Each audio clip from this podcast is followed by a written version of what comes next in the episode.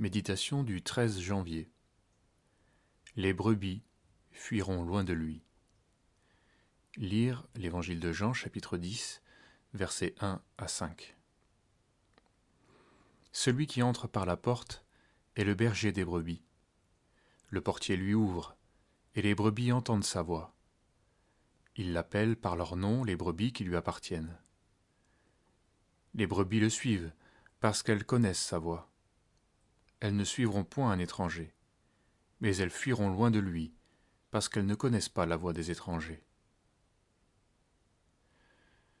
Nous vivons dans une époque où l'on cherche à tout connaître. Chacun s'informe, écoute, lit, regarde, mais faute d'avoir appris à garder son cœur, cela revient souvent à se familiariser avec la voix de l'étranger. Enfant, mon père me mettait en garde contre les romans. Aujourd'hui, il m'arrive d'en lire, mais en sachant que c'est une forme de mensonge, je n'y livre pas mon cœur. Au contact du faux berger et de son discours, nous commençons normalement par ressentir un avertissement intérieur qui nous conduit, à l'image des brebis, à une réaction naturelle de retrait. Mais si nous continuons à écouter sa voix, nous allons nous y habituer, relativiser ce qui est en jeu, et finalement nous approprier sa pensée. Bientôt, à nos dépens, nous devrons reconnaître que nous avons été séduits, apprivoisés, parfois même piégés et dévorés. Il y a malheureusement tant d'expériences de ce type dans l'Église.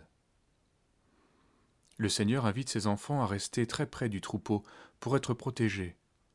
Mais cette marche est jugée trop méprisable et pesante par ceux qui sont épris de liberté. Ils reconnaissent peut-être, devant les fruits de leur vie passée, qu'ils ne peuvent pas conduire leur vie seuls, mais se rebiffent malgré tout dès qu'on les invite à s'associer au troupeau.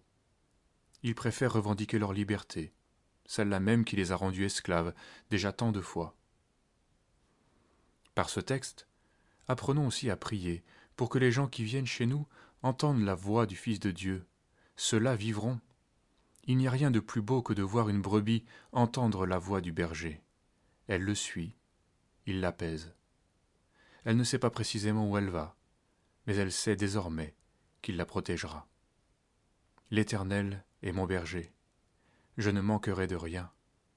Il me fait reposer dans de verts pâturages. Il me dirige près des eaux paisibles. Il restaure mon âme. Il me conduit dans les sentiers de la justice à cause de son nom. Quand je marche dans la vallée de l'ombre de la mort, je ne crains aucun mal, car tu es avec moi. Ta houlette et ton bâton me rassurent. Oui, le bonheur et la grâce m'accompagneront tous les jours de ma vie, et j'habiterai dans la maison de l'Éternel jusqu'à la fin de mes jours. Psaume 23.